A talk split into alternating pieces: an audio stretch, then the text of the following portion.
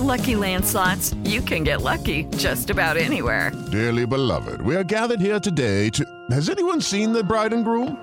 Sorry, sorry, we're here. We were getting lucky in the limo and we lost track of time. No, Lucky Land Casino, with cash prizes that add up quicker than a guest registry. In that case, I pronounce you lucky.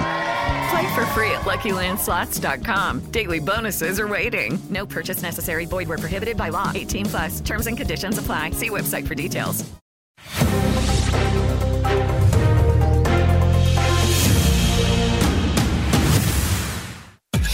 Olá, boa tarde para você. Agora 5 horas em ponto, 3 e 1 está no ar nesta segunda-feira, dia 19 de dezembro de 2022. Pois é, gente, o ano está acabando e nem parece em Brasília com tanta decisão importante acontecendo por lá. E é sobre vários assuntos que a gente vai repercutir hoje com a nossa bancada de comentaristas.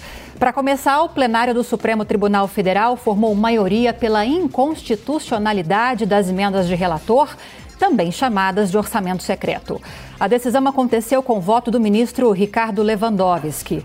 O magistrado defendeu que, apesar de representar um significativo avanço, não foram adotadas todas as providências necessárias para que se desse a adequada transparência, o que torna o modelo, segundo Lewandowski, inconstitucional. O julgamento foi encerrado com placar de seis votos contrários ao orçamento secreto e cinco favoráveis.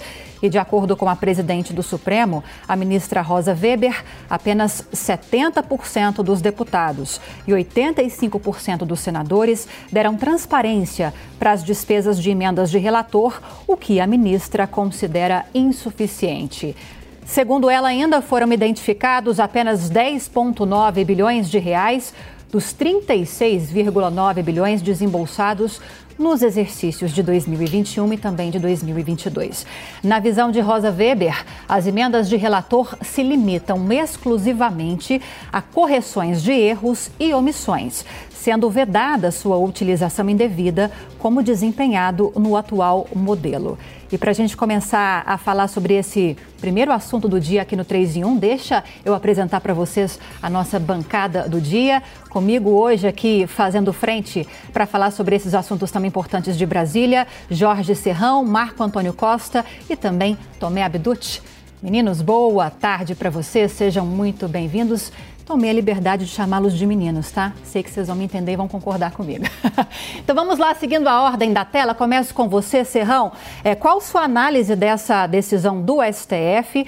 O voto de Minerva acabou sendo dado por Ricardo Lewandowski, que na semana passada, durante entrevistas, logo depois de uma reunião que ele teve com o presidente do Senado, Rodrigo Pacheco, deu a entender que talvez fosse tornar, na visão dele, votar pela constitucionalidade, mas no fim das contas seguiu o voto da relatora Rosa Weber. Sua análise desse julgamento. Saudações, meus amigos, meus amados haters. Quero agradecer aqui a Papai Noel, que nesse final de ano me permitiu ter aqui no 3 em 1 a Lívia Zanolini. Beleza e inteligência combinadas para alegrar esse programa e para me colocar para tratar de assuntos tão áridos quanto essa decisão do Supremo. Pela primeira vez, Supremo pensa que eu vou bater nele? Não vou, não. Hoje tomou a medida absolutamente acertada essa emenda do relator realmente ela peca por aquilo que está previsto no artigo 37 da Constituição. A administração pública, todos os seus atos, têm que obedecer à publicidade e à transparência, dentre outros princípios, mas esses aí são os principais. E essa emenda deixava a desejar demais nisso aí como esse dinheiro era efetivamente aplicado, quem indicava e quem, no fim das contas, era o beneficiário da utilização dele. Claro, isso depois poderia até ser descoberto pelo Tribunal de Contas, por outras análises mais pormenorizadas. Mas esse não é o ideal, não é o princípio republicano. Então, o Supremo acertou, o Supremo pediu que o Congresso agisse com mais transparência, o Congresso Nacional tentou ali dar uma de mandrake, dizer que estava aprovando um pouquinho mais de, de clareza na utilização, em quem estaria indicando essas emendas, só que a transparência continuou deixando a desejar. Então, o ministro Ricardo Lewandowski, que esteve lá com o presidente do Senado, Rodrigo Pacheco, ele viu que aquilo que tentaram jogar para ele não passou de uma grande armação, como nós ressaltamos aqui no programa 3 em 1, que nada ia mudar. E o Supremo entendeu também isso e votou corretamente. Essa emenda de relator vai acabar. Agora, e a consequência política disso? O Congresso deixa de, de mexer com entre 30, 40 bilhões, ou até esse ano seria menos, seriam 19 bilhões, mas é muito dinheiro que a decisão do Congresso iria cuidar e destinar. Como é que isso vai ser agora? Será que o Centrão vai armar alguma vingança por terem tirado esse dinheirinho deles? Aguardem, o bicho pode pegar. Muito obrigada, viu, Serrão, pelos elogios, pela acolhida. Obrigadão, viu? Agora, para você, Marco Antônio Costa, a pergunta que o Serrão encerrou essa primeira participação dele é a que eu devolvo para você. Como vai agir agora o Congresso Nacional diante dessa derrubada da constitucionalidade das emendas de relator? Eu me lembro, e acredito que isso ainda esteja sendo discutido nos bastidores, que havia um grupo de deputados e senadores querendo colocar na PEC da transição um dispositivo para levar essas emendas RP9 e essas emendas de relator para a Constituição.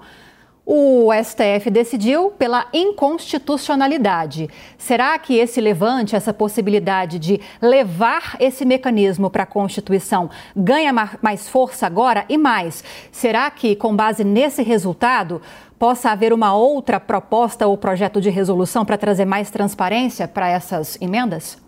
Primeiro, boa tarde, Lívia. É um prazer estar com você também aqui, Serrão, também Abduch, todos da bancada e a audiência que nos assiste.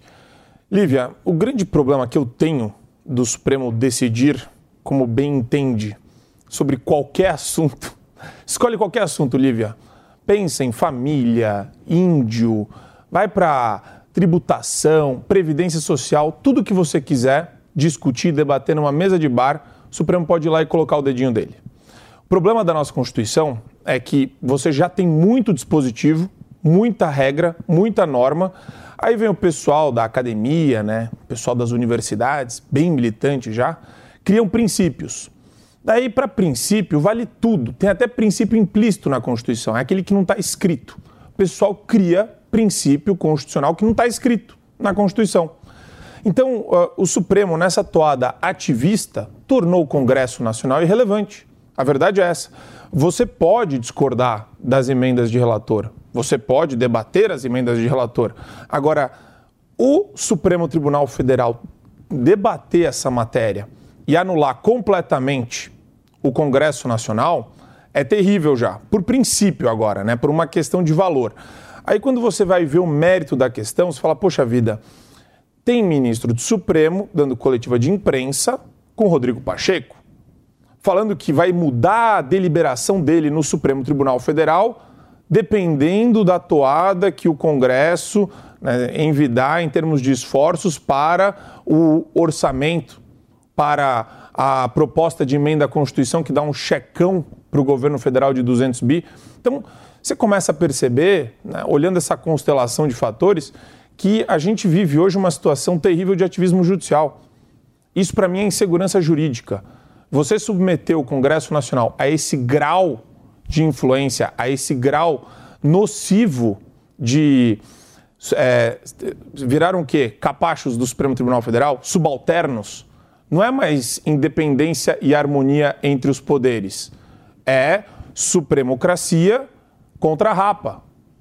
E, então, quer dizer, a gente pode até debater, mas se você não respeita a forma, se você não respeita o procedimento, se você não respeita esses elementos que estão também na Constituição, e você joga na mão do Supremo para, numa canetada, ele invalidar é, quase 600 parlamentares, os 81 senadores e os 513 deputados federais, dizer, a gente está num debate aqui um pouco infrutífero, porque eu posso virar para você e falar, Lívia, se você debate uma PEC e essa PEC ela é aprovada no Congresso Nacional, tudo bem mas vai ao Supremo e muda tudo no instante seguinte. É, foi o que aconteceu também com relação a. a gente vai discutir depois. É, mas a emenda de relator vai na mesma linha. Quer dizer, você, eu sou a favor de mais transparência? Óbvio que sim. Sou a favor de você ter uma coordenação entre executivo e legislativo? Com certeza. Agora, o que não dá para admitir é o judiciário entrando no meio dessa relação entre executivo e legislativo, determinando como as coisas têm que acontecer. Agora, Tomé, a grande pergunta que fica também, já que o Marco Antônio até citou no comentário dele a PEC da transição, ou PEC fura-teto, né? De que forma isso pode impactar nessas discussões, na sua opinião? Olha, é muito complicado, né, Lívia? Nós estamos vendo um momento ímpar na história do Brasil. O Brasil é um país que ele é presidencialista pela Constituição de 1988, mas na verdade as ações, as atitudes, elas são parlamentaristas. Quem cuida do Brasil, quem toma as principais decisões são o parlamento. Agora, quando nós temos um Supremo Tribunal Federal que vem se fortalecendo, pois toma muitas atitudes que nós vemos muitas vezes antidemocráticas, arbitrárias, monocráticas e decidem pelo parlamento, a gente começa a entrar numa situação muito complicada no nosso país. Essa decisão que foi tomada, ela me parece assertiva, pois realmente né, essas tais emendas do relator, as tais, o, o, o tal orçamento secreto do passado, que foi com certeza né, uma pauta da campanha do Lula, se bateu muito no Bolsonaro por conta desse orçamento secreto, onde o parlamentar ele tem as verbas, as emendas, e ele pode direcionar essas emendas para que você possa fazer uma ponte em uma cidade, uma pavimentação, qualquer tipo de obra, direcionar para saúde, educação, para onde ele quiser. Então isso é uma coisa coerente na política. Agora, quando não se há transparência e se tem um valor, como houve agora entre 2021 e 2022, 36,9 bilhões de reais e 10,9 bilhões bilhões de reais somente tiveram transparência. Ou seja, um terço tem transparência, a outra parte não há transparência nenhuma. Isso gera muita corrupção. Então, a ação do Supremo nesse caso, ela foi sim assertiva. Agora, toda vez que há algum tipo de discussão dentro do parlamento, que não há é, uma condição é, a qual eles decidam em conjunto tudo isso, o Supremo começa a interferir, a gente passa a ter um país que ele é governado pelo Supremo Tribunal Federal, que é o que nós vemos hoje. E quando se junta um poder executivo junto com o Supremo Tribunal Federal, se enfraquece o parlamento. E é essa a grande preocupação da nação brasileira nesse momento. E é bom a gente lembrar, né, Tomé, até devolvo a pergunta para você que nessa decisão da relatora, no voto da relatora ministra Rosa Weber, presidente do STF, ela determinou que aquelas emendas, aqueles valores que não haviam sido é, empenhados não sejam mais né, cerca de 8 bilhões de reais, se não me engano. E agora tem esse recurso que já está previsto na peça orçamentária para o ano que vem, em emendas RP9, de, se não me engano, 19,4 bilhões de reais. Hoje mesmo, logo depois dessa decisão do, do, da Suprema Corte, do STF, o futuro ministro da Fazenda, Fernando Haddad, disse que a partir de agora vai ser consolidada uma outra forma de relação, de construção do orçamento apesar dessa derrubada das emendas de relator, mas com a participação do legislativo também. Te pergunto de que forma isso poderia ser feito. Olha, a gente precisa aguardar, porque a gente não sabe o que vem nunca deles, a gente não entende a maneira como eles se relacionam e os acordos que eles fazem para que determinadas ações sejam tomadas. O que nós temos que ter é simplesmente transparência. Por que não haver transparência?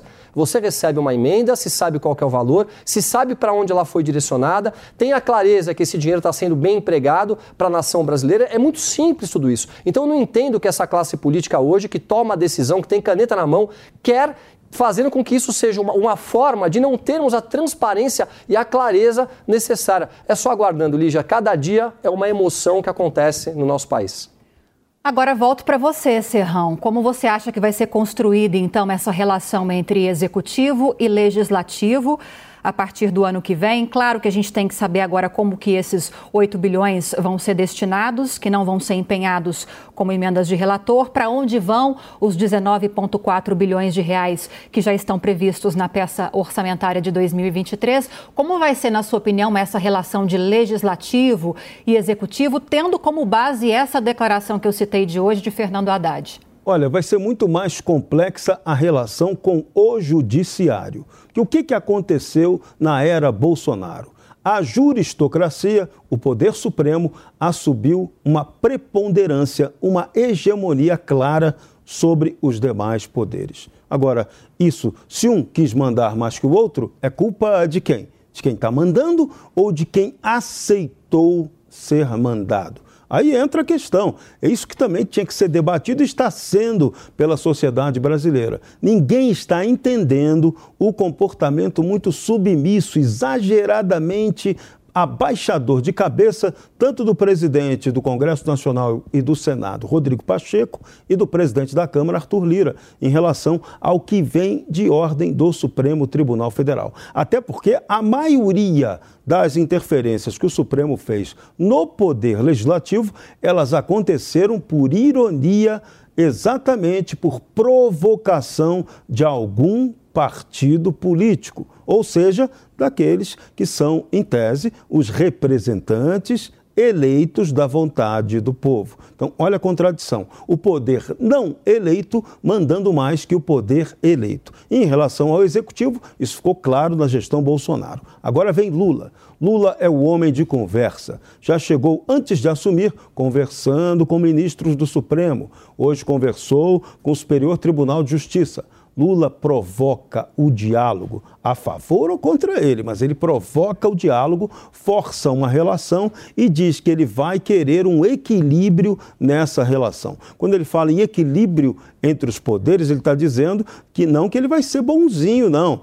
Que ele vai exigir que o espaço político dele seja respeitado. E uma coisa que tem que ser discutida no Brasil: a perigosa politização dada pelo judiciário, porque o judiciário estava dizendo que não podia seguir esse modelo. Esse modelo de politização do judiciário não cabe ao judiciário, cabe somente ao poder executivo e ao poder legislativo, que são os poderes eleitos para essa finalidade. Agora, Marco, mais cedo eu questionei, acho que foi até o Tomé, se não me engano, a respeito do impacto dessa decisão da Suprema Corte na PEC, né, no andar da carruagem, nas discussões da PEC da transição. Mas tem um outro aspecto também que está muito ligado a essas emendas e que talvez também vai ter, ou vai ser bastante impactado, que é a, a, eleição para a próxima mesa diretora, tanto na Câmara como no Senado, de que forma isso pode afetar a vida hoje de Rodrigo Pacheco, a vida hoje também de Arthur Lira, que são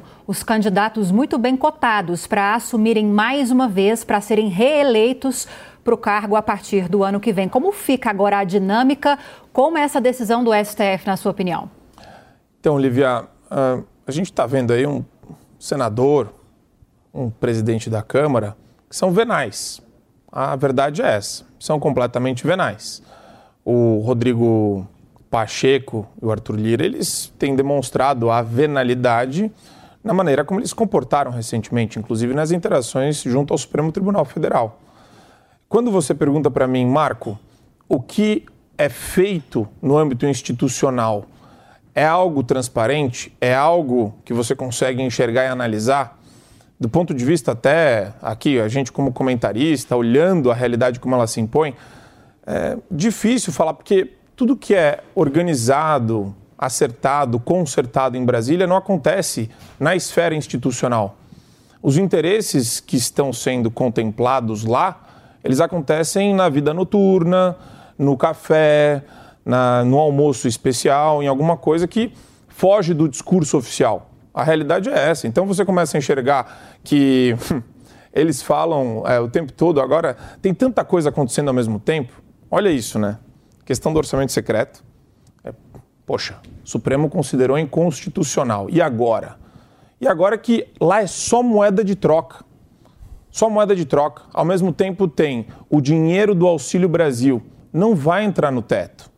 Vai ser retirado. Então, por uma votação do Supremo Tribunal Federal, isso daí vai ser extirpado do teto. Mercado financeiro, né, rezando para que alguém coloque um pouco de juízo e de razão aqui. Mas não, algo que devia ser objeto de deliberação e votação no parlamento acaba sendo deliberado no judiciário. E tem mais. Lula com discurso falando que acordo de leniência vai ser revisado. Tem, quer dizer, tem tanta coisa. Lei de impeachment.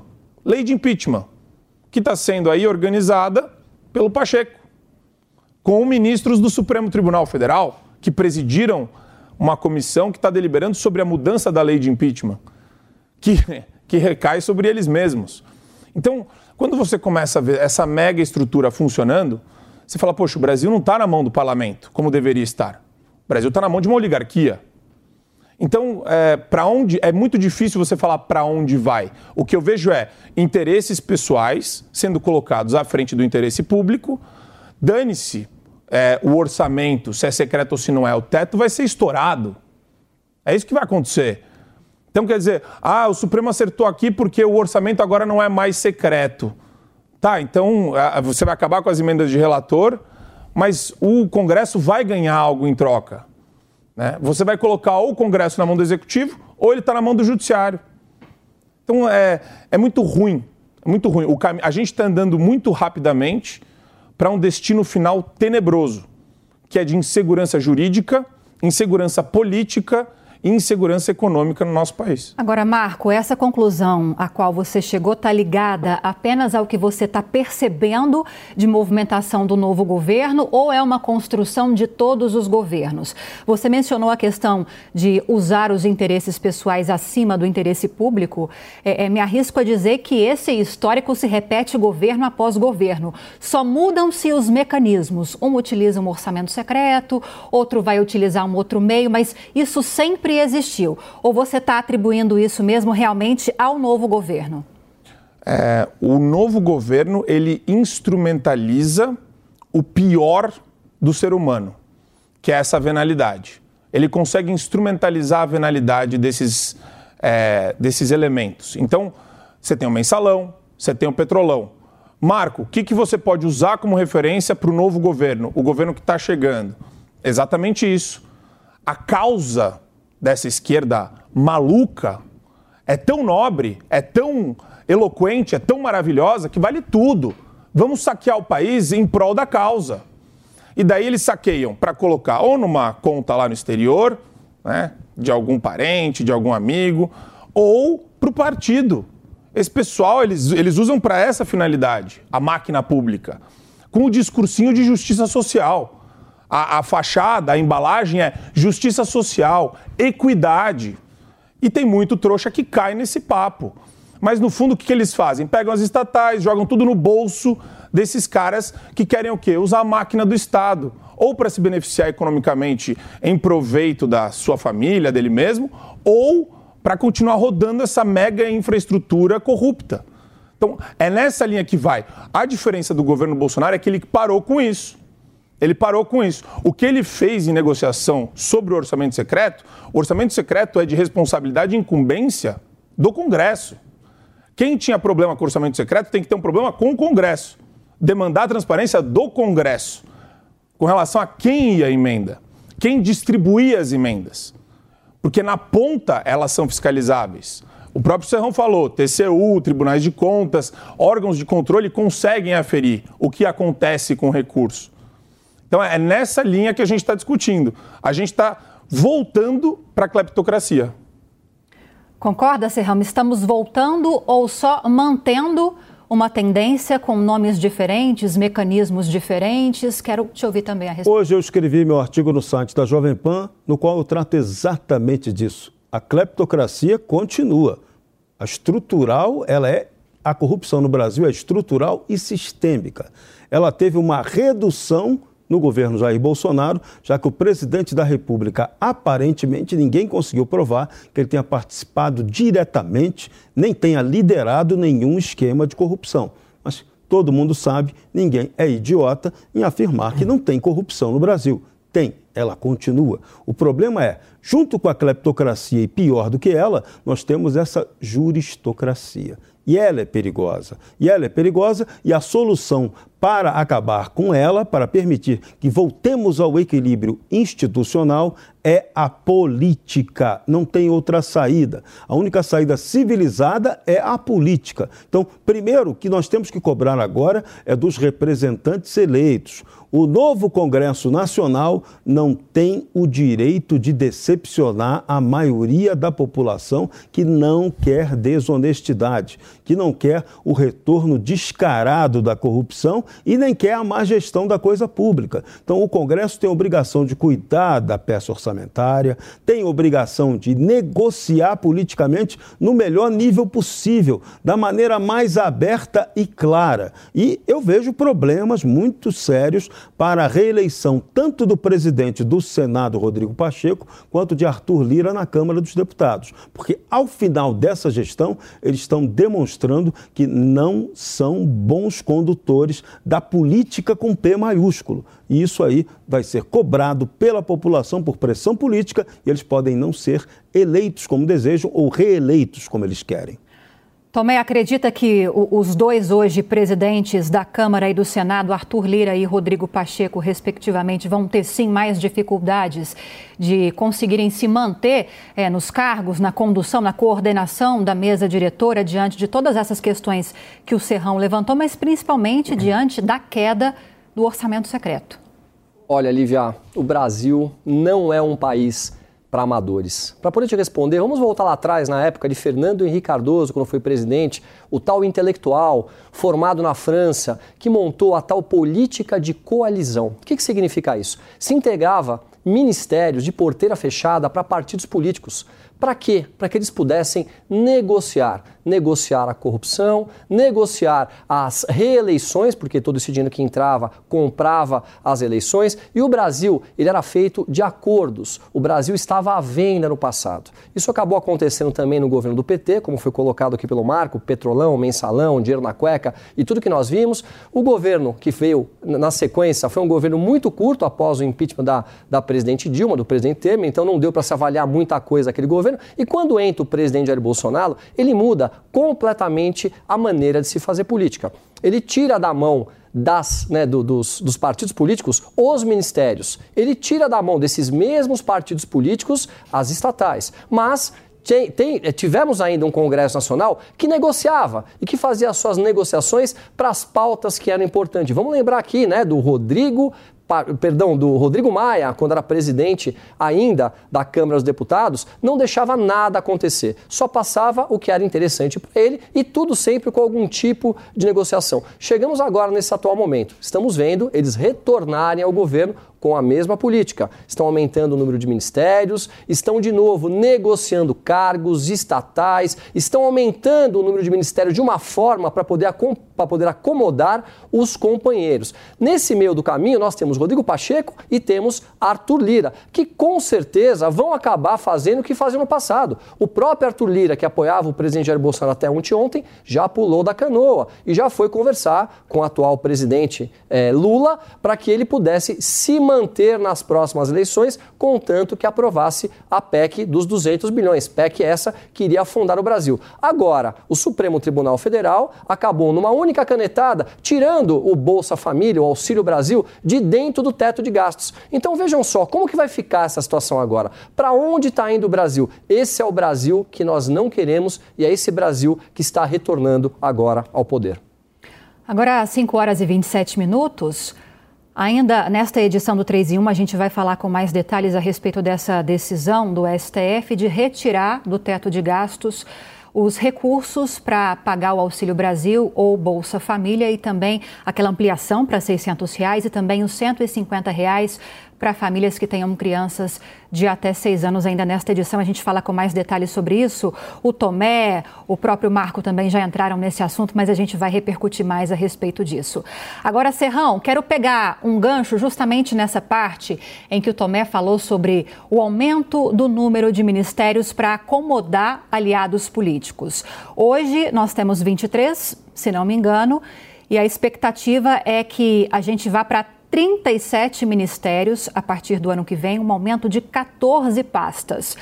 Em sua própria defesa, o PT, por meio do futuro ministro-chefe da Casa Civil, Rui Costa, disse que isso não vai representar um gasto maior para os cofres da União, porque aquelas funções secundárias e também que estão em terceiro lugar, o terceiro escalão, vão ser compartilhadas por esses ministérios. Mas, de qualquer forma, serão 14 novos ministros, independentemente de se compartilhar essa estrutura dos ministérios ou não.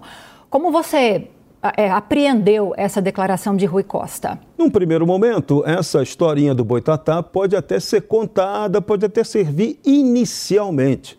Só que depois, quando o PT toma pé da situação e pé do poder efetivamente, claro, eles vão readaptar depois o orçamento ao interesse deles. Esse é o jogo político. Então, por enquanto, pode ser até que não aumente um número de gastos tão elevado, Mas, na sequência, quando o PT tiver a manipulação efetiva do orçamento, aí sim. Só que aí o bicho pode pegar. Por quê? O PT terá de construir uma base aliada no Congresso Nacional.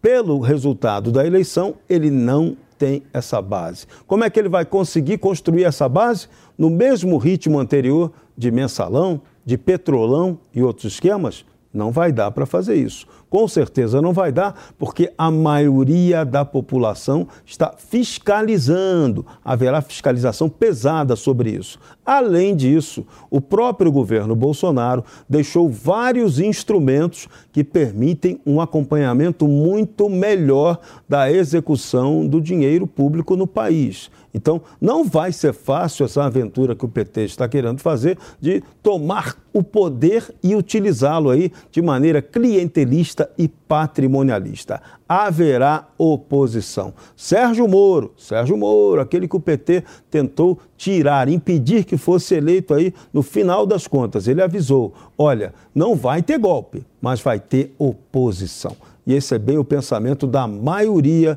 dos parlamentares que vai jogar na briga contra o PT. Bom, agora 5 horas e 30 minutos. Jovem Pan News. Os pingos nos is. Os pingos nos is.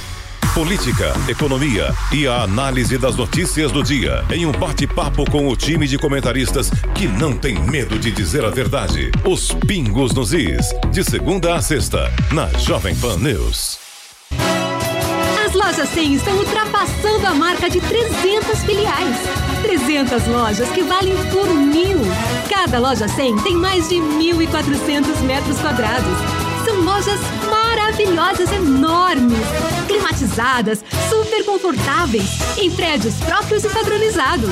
Lojas com energia limpa e renovável. E com gente muito mais feliz em servir você.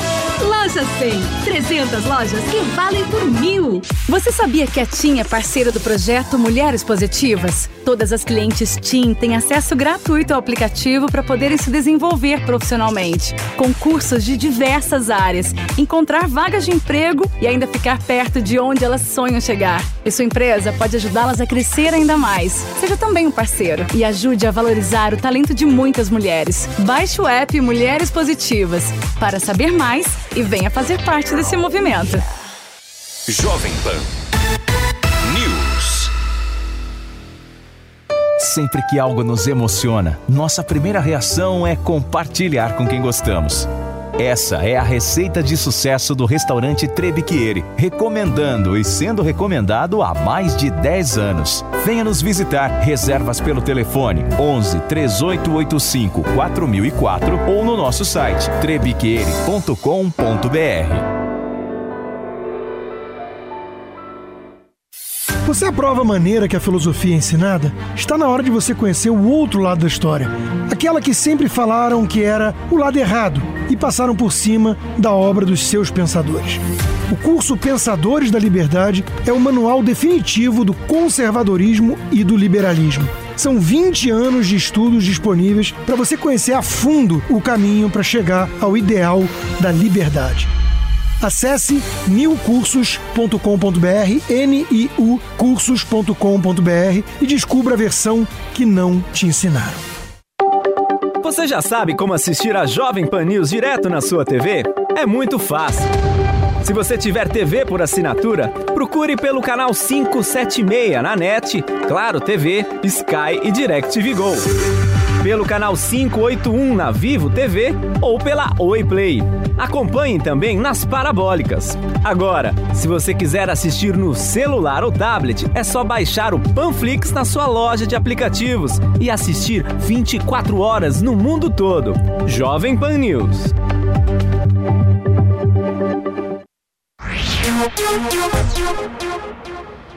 Solta.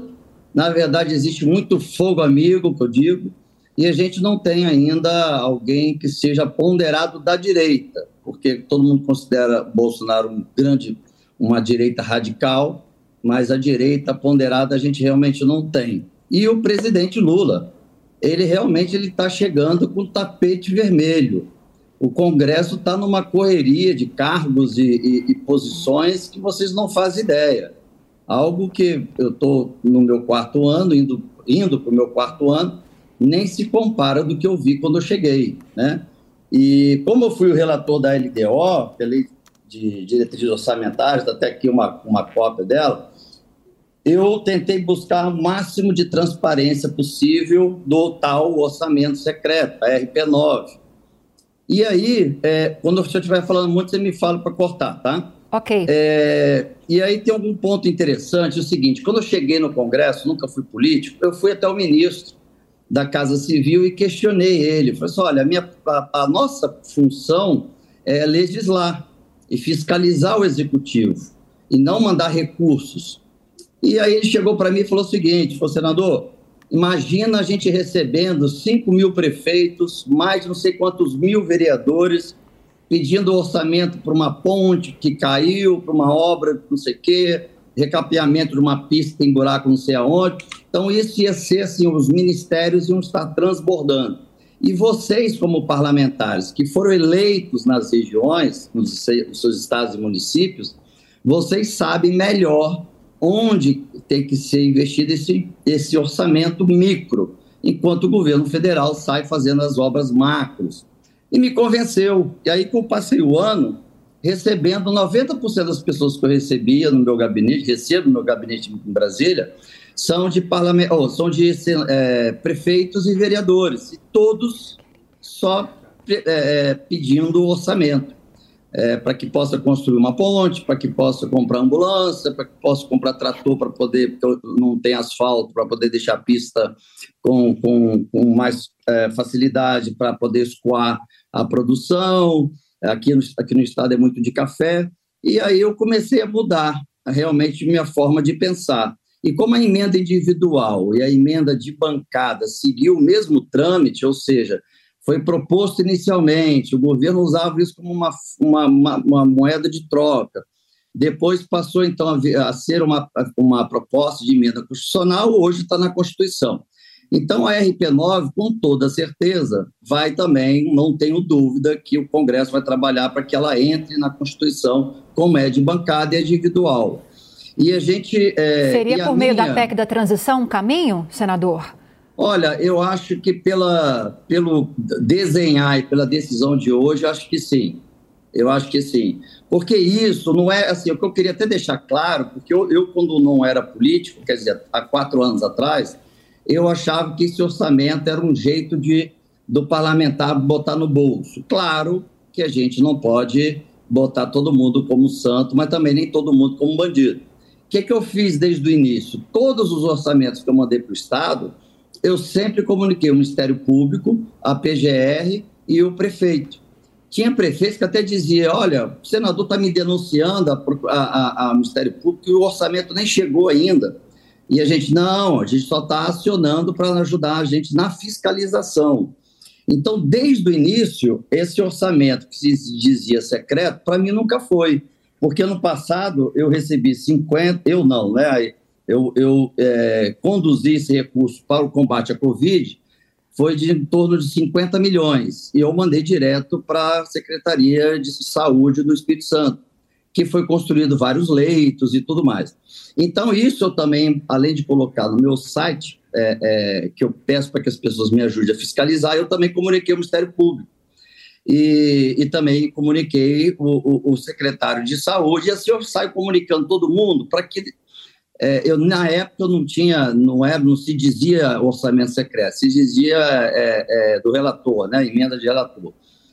Bom, então come... até teve um senador que fez uma, uma denúncia dizendo que eu recebi esse orçamento, que fosse alguma coisa de corrupção, e as pessoas entenderam como se eu tivesse recebido para mim 50 milhões.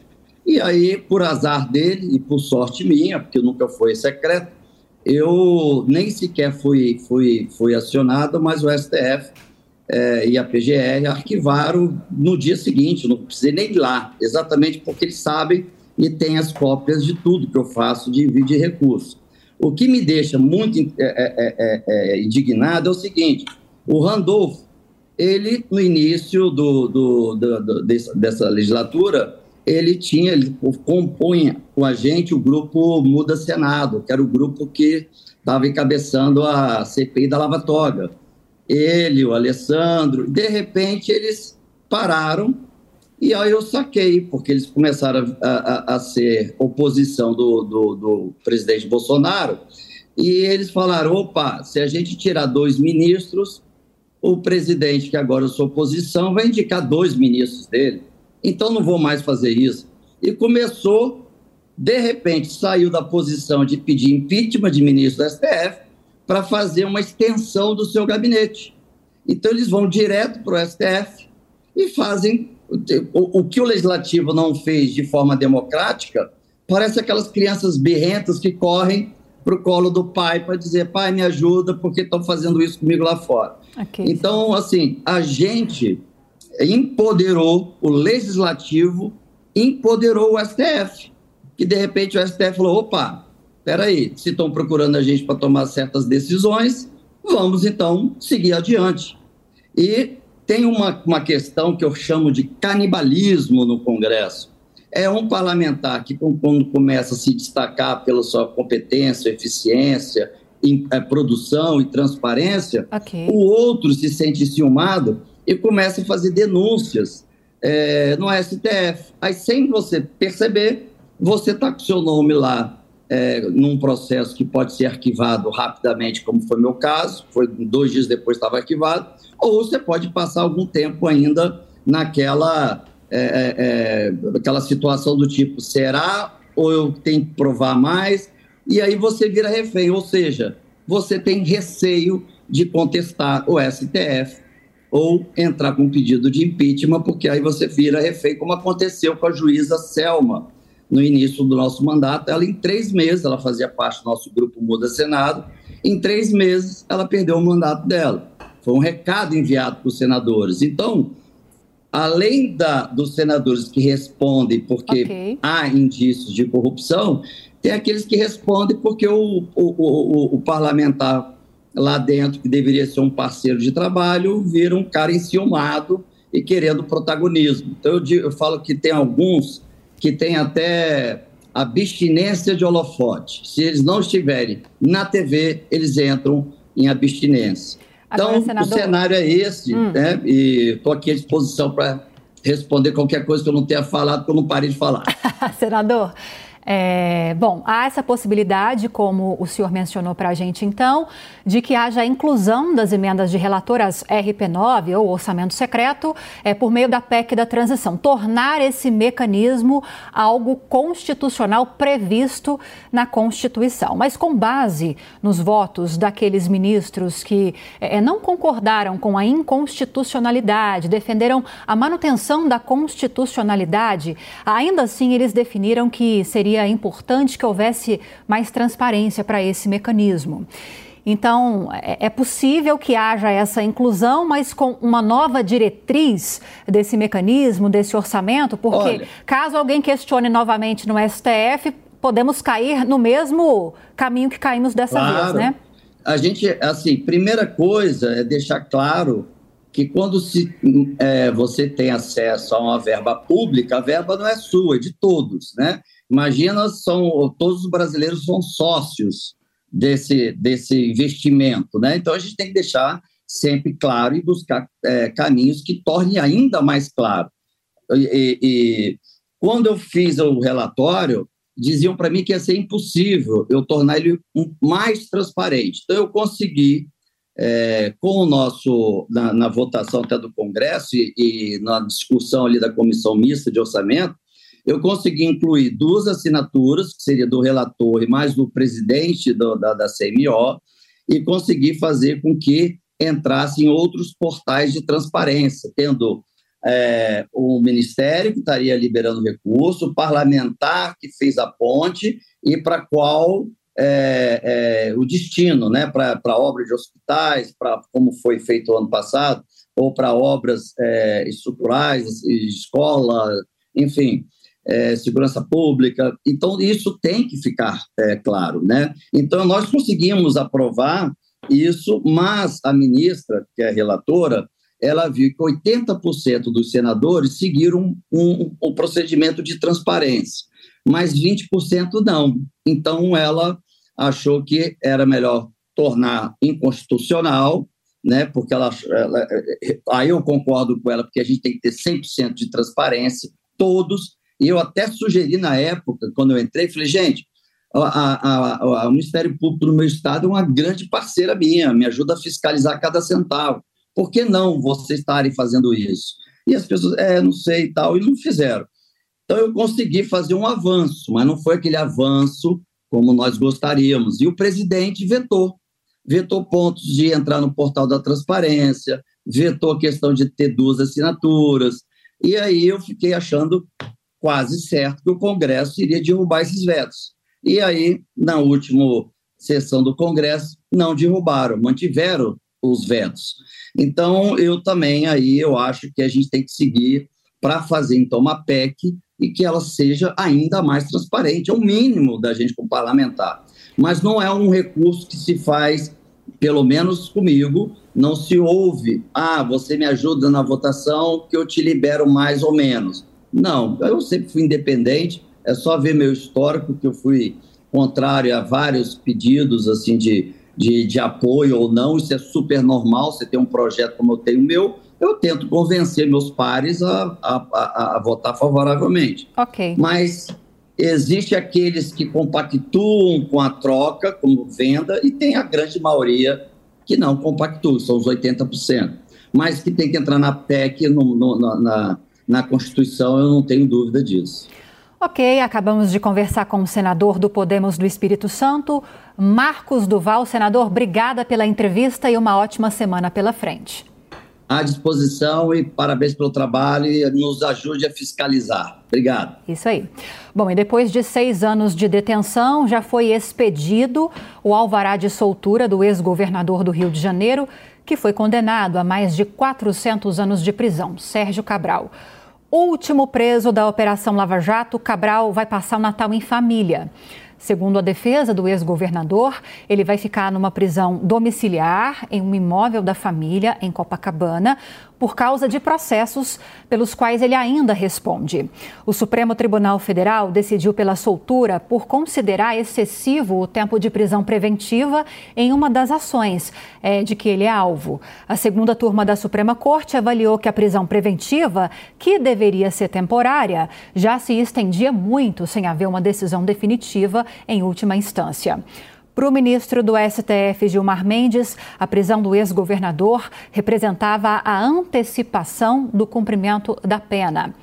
Para você que está acompanhando a gente nas plataformas de vídeo da Jovem Pan e também pela TV Jovem Pan News, a gente mostra para você aí na tela agora o que, que o senador eleito pelo Paraná, o ex-juiz Sérgio Moro, disse pelas redes sociais. Ele comandou a Operação Lava Jato e usou o Twitter especificamente para criticar a soltura do ex-governador do Rio de Janeiro. Sérgio Cabral pode deixar a cadeia a qualquer momento. É, se eu puder até fazer a leitura para quem não está nos acompanhando, né? Sérgio Cabral disse o seguinte, aliás, Sérgio Moro disse o seguinte: Sérgio Cabral solto, a responsabilidade fiscal abandonada, as estatais ameaçadas pela volta do loteamento político. Vivemos tempos desafiadores nos quais a honestidade parece ter sido banida. Lutaremos no Senado para restabelecer a verdade e a justiça. O seu apoio será fundamental. Palavras então de Sérgio Moro, conforme essa publicação que ele fez no Twitter. Agora, é, começando com você, então, essa rodada de comentários, Jorge Serrão. A qualquer momento, a gente está acompanhando essa movimentação em frente lá ao presídio onde ele está em Niterói. A qualquer momento, já que já houve, já foi expedido esse mandado de soltura, a qualquer momento a gente pode ver Sérgio Cabral saindo então, deixando a prisão para cumprir essa prisão domiciliar para responder os processos aos quais ele ainda responde em casa, mas com toda certeza, é, é, mesmo ainda respondendo a esses processos, mesmo em prisão domiciliar, ficou bom para ele, né? Claro, né? No Brasil da impunidade, nesse manicômio judiciário que estamos vivendo por aqui, ficou muito claro, né? Depois de 500 anos, Prenderam o índio e soltaram o Cabral. Essa é a piadinha que está aí circulando pelas redes sociais. Só que é uma piada muito séria. Cabral em prisão domiciliar é um deboche contra todo mundo que foi vítima da corrupção no Brasil. E uma prova também da incompetência operacional do nosso judiciário no Brasil. Porque veja, a, a questão é porque o Cabral está sendo solto porque demorou demais a ser julgado. Peraí, não era mais fácil julgar o Cabral com celeridade e lhe aplicar a pena com toda certeza sobre crimes nos quais ele é réu confesso, tem confissão pública dele filmada. Então não tem, não dá para acreditar nessa história. É incrível, absurdo, fantástico, inacreditável o que estão fazendo nesse caso do Sérgio Cabral. É um tapa na cara, mas um soco pesado na cara de todo brasileiro honesto. Agora, Tomé Abducci, você acredita que essa questão, essa soltura de Sérgio Cabral, nos remete mais uma vez àquela discussão da prisão em segunda instância? Porque muitos analistas, e vou até ouvir um analista nessa área jurídica também daqui a pouquinho, que é o Marco que está aqui com a gente, muitos dizem que a prisão preventiva não pode ser é indefinitiva, né? Ela tem que ter uma data para acabar. É, com base nisso, segundo esses analistas, o STF teria acertado nessa decisão. O erro está na morosidade, como disse agora o Jorge Serrão, e pelo fato de aqui no Brasil, para que alguém seja preso indefinidamente ou definitivamente, é preciso que haja o trânsito em julgado. Em segunda instância, essa condenação não é o suficiente. Lívia, não há vontade deles julgarem com seriedade no país. Vejam só o que aconteceu com a Operação Lava Jato.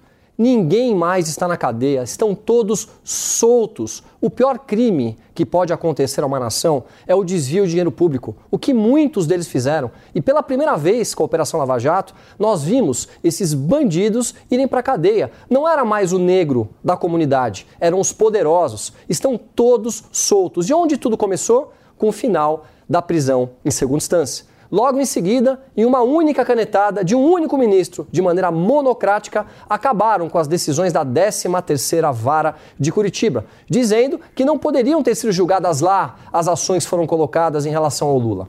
Com isso, soltam o Lula, devolvem os seus direitos políticos. Depois disso, o Brasil desandou. Ele virou de ponta cabeça. Nós vimos todos devagarzinho serem soltos, um a um, e a impunidade hoje está imperando no nosso país. O Cabral, ele foi, como colocado pelo Serrão, um soco na cara da população brasileira. Ele mesmo se colocou como culpado dos crimes cometidos. Foram mais de oito anos lesando a nação brasileira.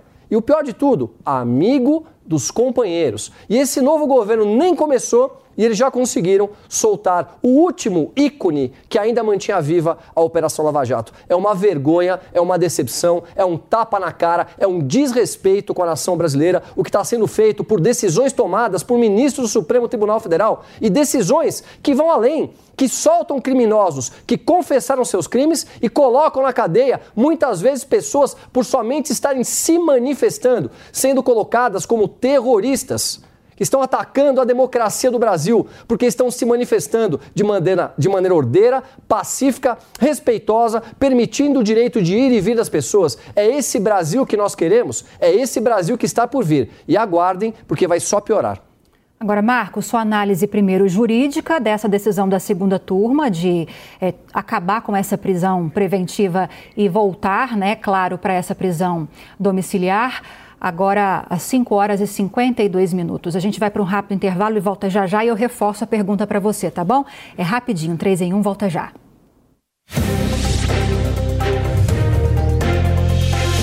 Três em um. Jovem Pan. Jovem Pan.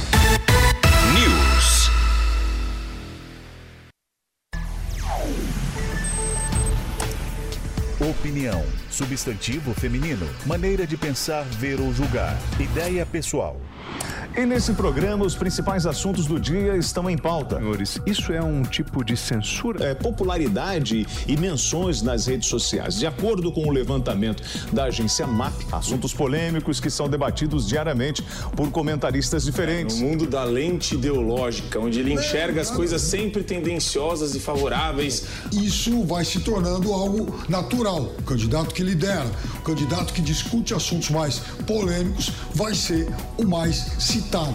De terça a sexta-feira, às 10 da noite, na Jovem Pan News. As lojas 100 estão ultrapassando a marca de 300 filiais. 300 lojas que valem por mil. Cada loja 100 tem mais de 1.400 metros quadrados. São lojas maravilhosas, enormes, climatizadas, super confortáveis, em prédios próprios e padronizados. Lojas com energia limpa e renovável e com gente muito mais feliz em servir você. Loja 100, 300 lojas que valem por mil. O Zuco traz o melhor da cozinha italiana. Massas, carnes, risotos e outras opções compõem o menu da casa, que ainda oferece mais de 240 rótulos de vinho. Zuco Rua Doc Lobo, 1416. E aí, tá embarcando no mundo de apostas esportivas e não sabe por onde começar? Então conheça o vaidebob.com. Simples, fácil e intuitivo, o site te oferece as melhores odds do mercado e tem mais. Nas redes sociais, arroba vai de Bob, você tem postagens diárias sobre as principais disputas e dicas para fazer aquela fezinha. Muita gente acha que apostar é um bicho de sete cabeças, mas agora que você tem o Vai de Bob, fica relax. Então já sabe, na dúvida, vai de Bob. Você sabia que a TIM é parceira do projeto Mulheres Positivas? Todas as clientes TIM têm acesso gratuito ao aplicativo para poderem se desenvolver profissionalmente, com cursos de diversas áreas, encontrar vagas de emprego e ainda ficar perto de onde elas sonham chegar. E sua empresa pode ajudá-las a crescer ainda mais. Seja também um parceiro e ajude a valorizar o talento de muitas mulheres. Baixe o app Mulheres Positivas para saber mais e venha fazer parte desse movimento. Todo dia você confere o melhor do humor, a música que você curte e informação com quem tem opinião de verdade. Mas nem sempre dá para escutar o programa que você quer no horário que passa, não é? Então acesse jovempan.com.br barra podcasts ou seu aplicativo preferido e leve a Jovem Pan onde for. A Jovem Pan tem um podcast certo para você. Notícias, esportes, entretenimento, tudo feito para você ouvir onde e quando quiser. Panflix, a rádio que virou TV, na palma de sua mão. Baixe e assista toda a programação da Jovem Pan. É grátis e você pode acessar do seu celular, computador ou tablet.